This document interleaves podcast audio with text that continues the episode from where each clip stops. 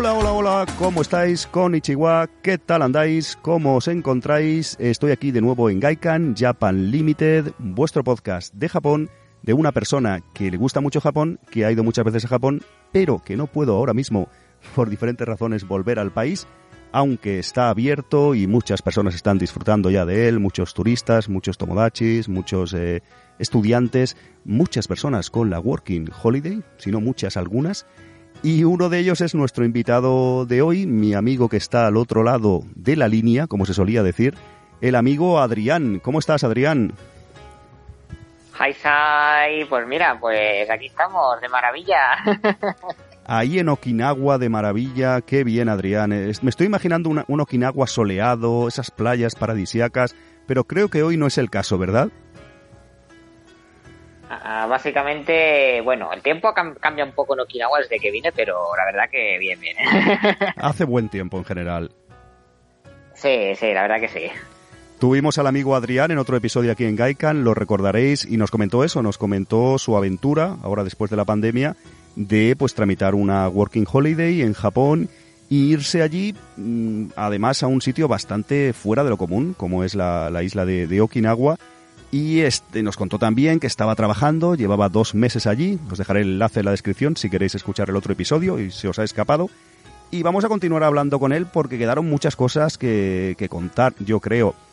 A Adrián eh, le gustan mucho los videojuegos, como a mí. Sabéis que yo soy un pesado del retro, de los videojuegos. En ocasiones os hablo de los del retro gaming aquí, de mi coleccionismo, que en Japón compraba videojuegos y demás.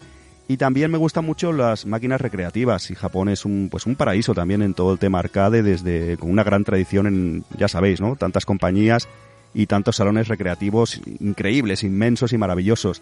Y Adrián nos comentó que estaba trabajando en, en el arcade de Sega en American Village, si no recuerdo mal, en Okinawa, ¿verdad, Adrián?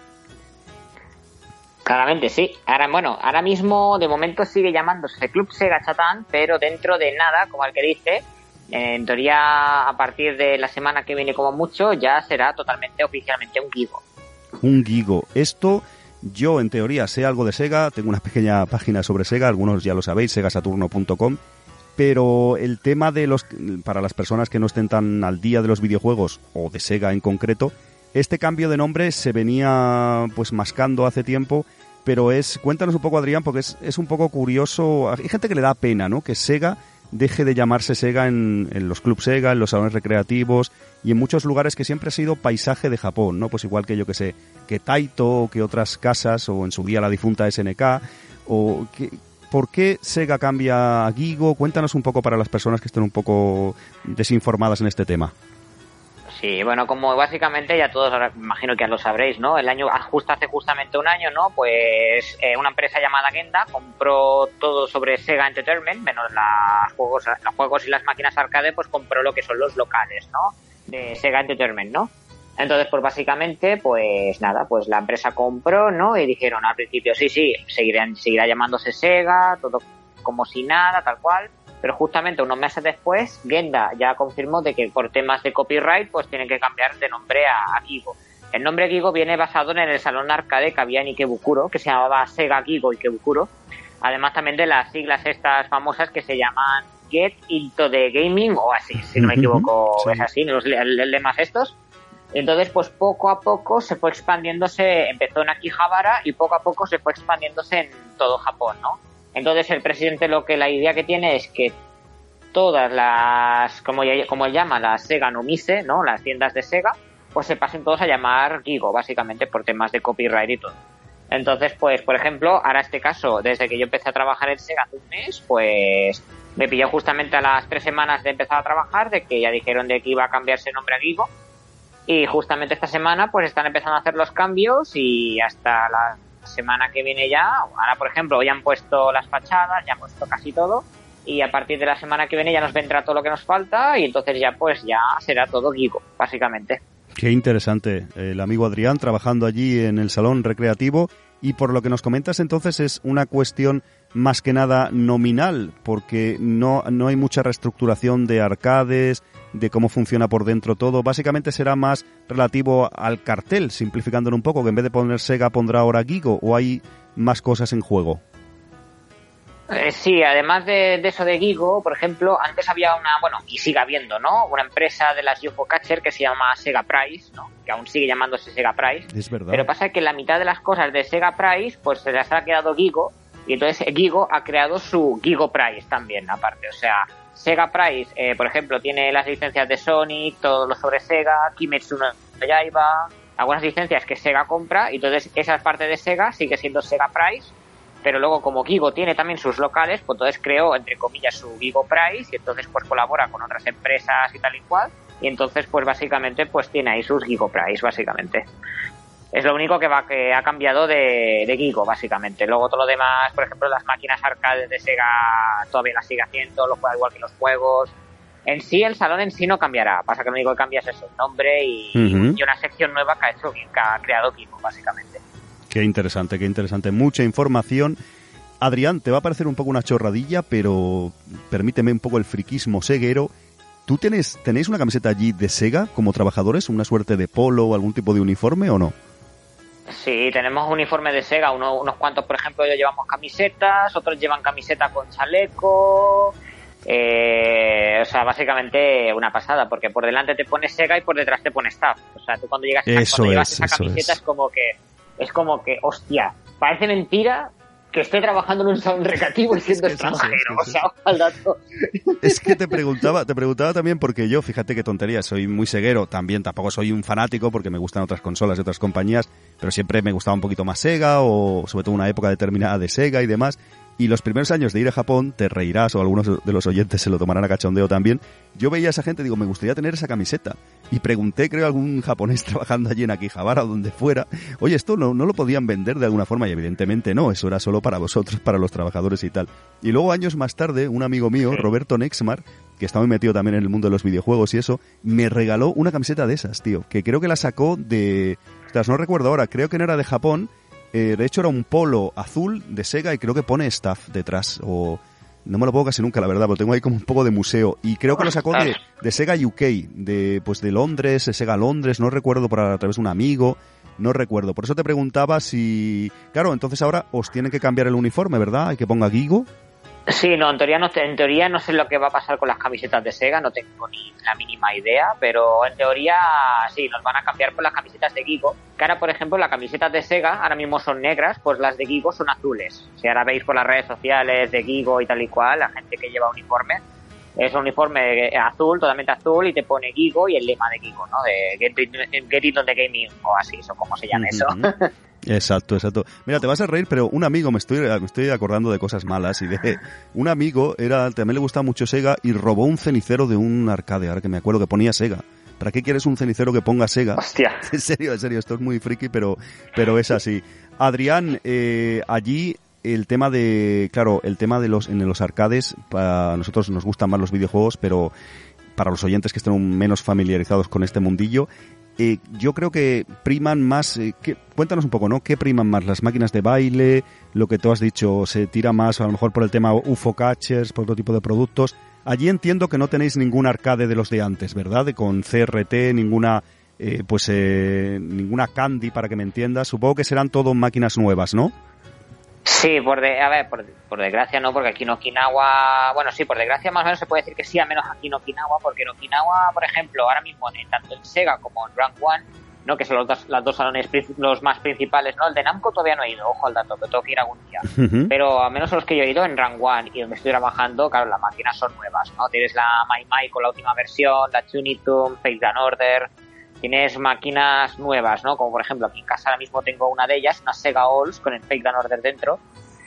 Básicamente eso, te encuentras con máquinas nuevas. Ahora, por ejemplo, si aquí en Okinawa quisierais buscar candies, aquí en el en Ginowan en su talla hay un básicamente un salón muy chiquitito.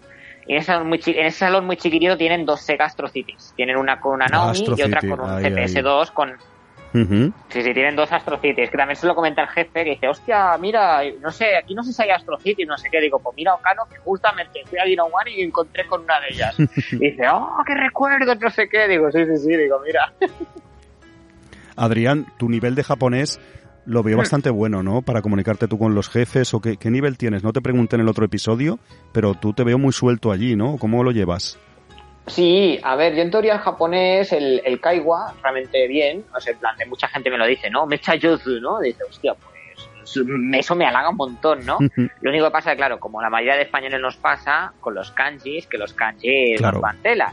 Claro, y ahora, claro. ¿qué pasa? En la academia donde estoy yo estudiando hay muchos alumnos de Nepal y muchos alumnos chinos. ¿Qué pasa? Obviamente los chinos los kanjis los tienen muy fáciles. Claro, una y ventaja. los nepaleses, que aquí aquí lo siento, aquí mm, lo siento un poco, pero son aquí aquí en Okinawa hay nepaleses en masa, o sea, aquí hay en masa, básicamente. Eh, ¿Qué pasa? Pues hay unos nepaleses, pues tienen pinta de que realmente son casi en general, ¿eh? son muy superdotados, los kanjis los llevan muy bien. Y claro, por ejemplo, que yo, por ejemplo, con los, mis compañeros de Japón ya los kanjis los llevábamos, vamos, que nos queríamos suicidar con tanto kanji. y luego te vas a una academia como la que estoy ahora aquí en Ginowan y de verdad que, claro, te hacen estudiar kanjis que tú no has estudiado en la otra academia, te piensas, te quedas como, "Mm, hola, ¿qué es esto? Claro, la competencia es dura también por los compañeros, ¿no? Compañeros asiáticos y en general el nivel es, supongo, muy exigente, ¿no? Como comentas, es, es complicado. Sí, sí. Eh, Sí, sí. Ahora, por ejemplo, donde estoy ahora mismo tengo mi profesora principal, Oku-sensei, que ya, por ejemplo, inglés no habla inglés y entonces, claro, para, para decir qué palabra es, te dice el significado, es, mira, es esto, es esto, es esto, entonces por eso se dice tal. Yo me quedo pensando, em, sí, muy bien, pero ¿qué, pa- pero ¿qué significa eso? Digo, coño, digo, muy mala voy a tener que coger el móvil y traducirlo en español porque no tengo ni idea de lo que me estás contando. Y luego tengo otra profesora que me, por desgracia, me toca una vez a la semana, que esa, a esa profesora y la directora de la academia, Oshi Sensei, que la tengo una, le tengo un aprecio increíble a esa profesora, que justamente, pues claro, ella alguna palabra que no sabemos nos lo dice en inglés y yo me quedo como diciendo, hostia, me alegro un montón que me hayas dicho el significado de esa palabra. Se agradece. Digo, porque, no, sí, sí, sí, sí, se lo agradezco increíble. Claro, verdad. claro. Y ella aparte, bueno, y Yamauchi fue la que básicamente me ayudó los papeles para venir aquí a Okinawa y todo. La verdad que se lo debo todo a esa profesora, la verdad. Qué bien, qué bien. Siempre hay gente que ayuda y demás y que, estando tan lejos de casa, un poco se agradece, se agradece mucho, supongo. Adrián, tu día a día entonces es un, es, cada día vas a la academia de japonés y cada día vas al trabajo a, a Sega o a, en futuro Gigo. Sí, básicamente por las mañanas, justamente, al menos de lunes a viernes, por las mañanas tengo otra, o sea, tengo ya la academia a estudiar, que estoy de, desde las 9 hasta las 12, hora japonesa. Luego después de aquí, mi día a día es, luego llego aquí a casa, como, y me tengo que ir corriendo, bueno, corriendo, a ver, voy tranquilo, voy de plan relax, salgo dos horas antes, porque luego lo, lo que te dije antes, los autobuses, como dije en otro podcast, los autobuses van, vamos, increíble. Entonces, pues cojo un bici que voy hasta Ojana para no tener que pagar más autobús para cortar distancia. O en Ojana, que está eh, básicamente es el centro de todo Ginowan, ¿no? Pues en Ojana aparco la bici y ahí cojo entonces el autobús hasta American Village. Ahí justamente entonces ya voy a Sega a trabajar. En Sega estoy cinco horas, vuelvo a casa, ceno, duermo y a la mañana siguiente otra vez igual. Luego, por ejemplo, si tengo algún día libre así de esto, que tenga un ratito libre, voy a, a un lugar que es un lugar justamente muy querido por mí, básicamente. eh, ahí se va a alegrar lo que voy a decir aquí. Eh, Porque justamente ahí en esa academia tengo un hombre que es como lo considero como mi padre de Okinawa, Carlos, ¿vale? que lleva una academia de flamenco ahí aquí en Ginowan Qué interesante. muy famosa, por cierto, muy famosa, por cierto, y ahí es justamente donde reunimos, donde nos reunimos todos los españoles ahí en, en Ginowan. ¿Cómo se llama la Y academia? plan, si tengo algo de tiempo, pues, pues la academia se llama, a ver, se llama Academia de Flamenco de Carlos Gómez, y el- pero justamente todos nosotros lo conocemos como el no ni na, porque es como, porque aparte de academia es una, bueno, es una cafetería y la cafetería se llama Nonina. Entonces, pues hay momentos que le llamamos estudio, o academia, o Nonina. no me mates, Carlos, ¿eh?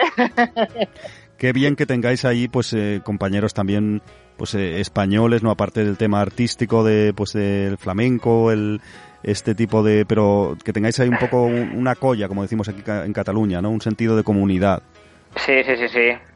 Qué Y bien. la verdad que eso, ¿no? Lo que mucha gente también sabrá, ¿no? De que el flamenco se escucha más en Japón que en España, ¿no? El flamenco tradicional. O sea, el flamenco de ahora sin comentarios, ¿no? Hay que decirlo así de claro, ¿no? Pero el flamenco de siempre, ¿no? De sevillana, bulerías y todo eso, en Japón se escucha más que en España, que eso ya me quedó, cuando yo lo escuché digo, ostras. Sí, sí. Y no, no, y luego vine aquí y ya me di cuenta de que, madre mía, la pasión que tienen los japoneses tremendo, por bailar sí, flamenco, o sea, Tengo, increíble. tengo que entrevistar a una amiga, Eri Fukuhara, que vive aquí en, en España, en Barcelona desde hace años, pero es una japonesa que baila muy bien flamenco y sabe un montón y, tengo pendiente la entrevista y, ahora que me la has recordado no puede ser, tengo que traer aquí a Eri en, en breve. De hecho, yo me sabe un poco mal, igual te pasa a ti, porque nosotros siendo aquí de Cataluña tanto tú como yo creo que nuestros padres son inmigrantes, que aunque somos catalanes, pero bueno, que el tema flamenco, pues yo no tengo ni idea. O sea, a veces eh, japoneses saben más de flamenco que nosotros, no sé tú, o de, según qué cantares o historias de España, soy un ignorante, me sabe fatal. Yo, en mi caso, ¿qué pasa? Yo flamenco, básicamente, bueno, ya lo conozco, ¿no? Sí, ¿no? Por mi madre, ¿no? Y básicamente porque también de pequeño, pues claro, pues básicamente, pues, entre comillas, como que me creé con gitanos, básicamente, ¿no? Entonces, claro, a raíz de ahí, luego a mi madre le gustaba el flamenco, tal y cual, entonces ya, pues vaya, ya el flamenco también lo tengo, lo llevo en la sangre también, ¿no? Que no lo parezca también, ¿no? Que a mí. Realmente mi prioridad son gustos de anime, manga, tal y cual, pero en el fondo, fondo, fondo, tengo sangre flamenca, como el que dice, ¿no? Que plan de... Que, por ejemplo, yo cojo el piano, puedo hacer rumbas, o cojo el cajón, también puedo tocar el cajón y tal y cual, y Qué bien, qué bien. De hecho, no sé si te había dicho alguna persona que puedes tener un cierto acento andaluz o te confunden a veces, ¿no? Que a mí también me lo dicen que dices, Alfonso, no pareces catalán, no tienes acento catalán. Y yo tengo raíces andaluzas también. Eh. Es curioso, es curioso, pero... No, no, a mí, a mí eso me pasa. Yo me acuerdo hace años también, tenía un compañero donde trabajaba que me decía de que, de que parecía un charnego, que en plan de que el catalán, yo lo hablaba en catalán, el catalán de Popla, el catalán de Popla, Molt no? no, no, pero el catalán de este eh, puro, puro. El puro, luego, puro. Eh, hablo español. Sí, sí, luego hablo, eh, hablo, español como un andaluz y igual que pasa el inglés, el inglés parezco guiri y el japonés parezco un japonés de aquí y te quedas como mía. Vale para todo, vale Eso porque básicamente sí, sí, sí, sí, o sea, porque de oído vas cogiendo, vas cogiendo, vas aprendiendo la forma de, de hablar, ¿no? Que hay, entonces pues claro, pues básicamente pues lo tienes ahí, básicamente. Adrián, tú y yo podríamos cantar flamenco echándole un poco de morro allí en Japón, quizás. Eh, ¿Algún japonés colaría o no? es muy difícil? bueno, en los karaoke hay flamenco, eso es la parte buena. Con unas copitas de más. Eh, ¿Tú crees que colaríamos así, pues morenitos, con barbita y tal? Eh, no colamos, ¿no? Hombre, Tú ya, sabes que el día que venga a Okinawa, mira, nos cogemos ahora aquí unos cuantos amigos aquí que son plomáticos de flamenco, Haruko o quien sea, así Haruko o así, te decimos, pues mira, vamos un canal que cantamos así flamenco, que la Haruko baila, otro aquí cantamos. Qué grande, qué grande. Madre mía, sería la hostia. Porque tú allí en esta, con estos compañeros que del flamenco y tal, que vas más que nada por tomarte algo en esa cafetería, por hacer comunidad y, estrechar lazos con otros. Eh, eh, sí, eh, ¿verdad? Básicamente, eh, toda la gente que están allí, eh, Carlos, Yasto, Haruko, eh, Nacho, hijo, básicamente son mis amigos, mis grandes amigos que tengo allí en Okinawa, justamente. el primer día que vine, que si no fuera por Carlos, ahora mismo no los conocería y estaría más solo que una de estos. tampoco no hubiera conocido a Carlos. Y tuve la suerte de poder conocer tiempo antes de venir aquí a Carlos, ¿no? Y a raíz de Carlos, pues conocí a más amigos, ¿no? A Nacho, a mi hijo, a Yasto y su familia, ¿no? A Haruko. Y de verdad que, por ejemplo, ahora justamente la semana pasada hice mi fiesta de cumpleaños allí en American Village, en una pizzería, y de verdad que hacía tiempo que no me lo pasaba tan, tan, tan bien. O sea, desde cuando desde la última vez que me lo pasé tan bien, antes del evento este, fue con mis amigos, ¿no? Cuando me hicieron la despedida tal y cual, y ha sido venir aquí y te das cuenta de, los amigos que has hecho en nada, en dos meses, que estás aquí en la isla de Okinawa y te quedas como, madre mía, amigos que tienes que atesorar, pero, pero vamos, ¿eh? pero de por vida, como el que dice. Qué intenso a veces son las cosas sí en poco tiempo. Lo, más en Japón pasa a veces, ¿no? Estar allí, pues muchos sentimientos muy intensos. Sí, la verdad que sí. qué, qué chulo, qué guay. Y oye, no hemos hablado, ahora que lo pienso, nada de playas. Hablando, llevas dos meses en Okinawa y tal, y nosotros que somos aquí playeros, esta parte de Barcelona y tal. ¿Qué tal las playas allí? ¿Has tenido ocasión de ahí algún que otro chapuzón y de explorar un poco aquello? Por desgracia no, porque justamente en plan de cuando, por ejemplo, ¿qué pasa? Aquí desde que he venido a Okinawa, aquí el tiempo ha sido un poco raro, raro, ¿no? En plan de teoría sí en verano hace sol, hace calor, tal cual, pero a partir de octubre hace, ah, en plan de, por ejemplo, yo desde que he venido aquí, pues básicamente ha empezado lo que es llover y tal y cual, y qué pasa, en los tiempos de lluvia te quedas como, hace bochorno, bochorno increíble, ahora mismo no, ahora mismo hace frío, ¿no? Bueno, para mí hace frío, pero ahora, por ejemplo, en septiembre, octubre hasta noviembre, ¿no? Los días que llovía hacía un bochorno increíble que te quedabas como, coño, en manga corta y pantalón corto me da igual mojarme, ¿no? En plan de, mira, de, oye, que me caiga todo el agua encima.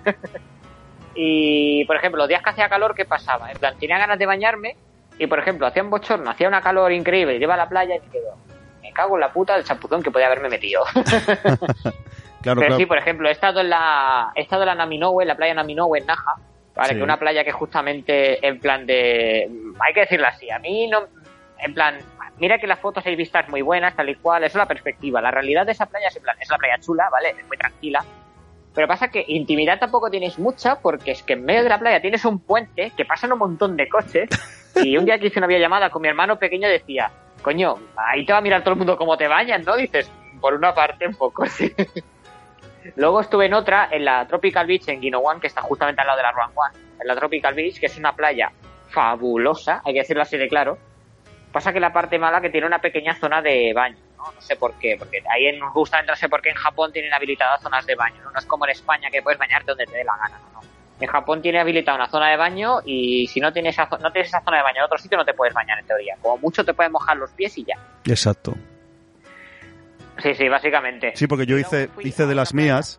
Me acuerdo una vez que nos bañamos, que no me acuerdo mucho, pero sí que recuerdo que las playas que estuve, Adrián, era como un poco artificial algunas cosas. Mm, no sé si me estoy explicando bien, pero como que era muy a la americana, como todo hecho así como... Era bonito, el agua estaba limpia y todo eso, pero no sé cómo explicarlo. Era todo como muy de obra, su chiringuito allí, su hotel, su historia es el recuerdo, el recuerdo que tengo. Algunos amigos me dijeron, Alfonso, tenías que haberte ido a otras islas cercanas, que es donde están de verdad las, las playas más paradisiacas, ¿no? Quizás yo me quedé un poco corto. No sé si tienes planes en un futuro tú, como vas a estar bastante tiempo, por suerte allí, ¿qué, qué, me, ¿qué te han contado? ¿Qué tienes en mente?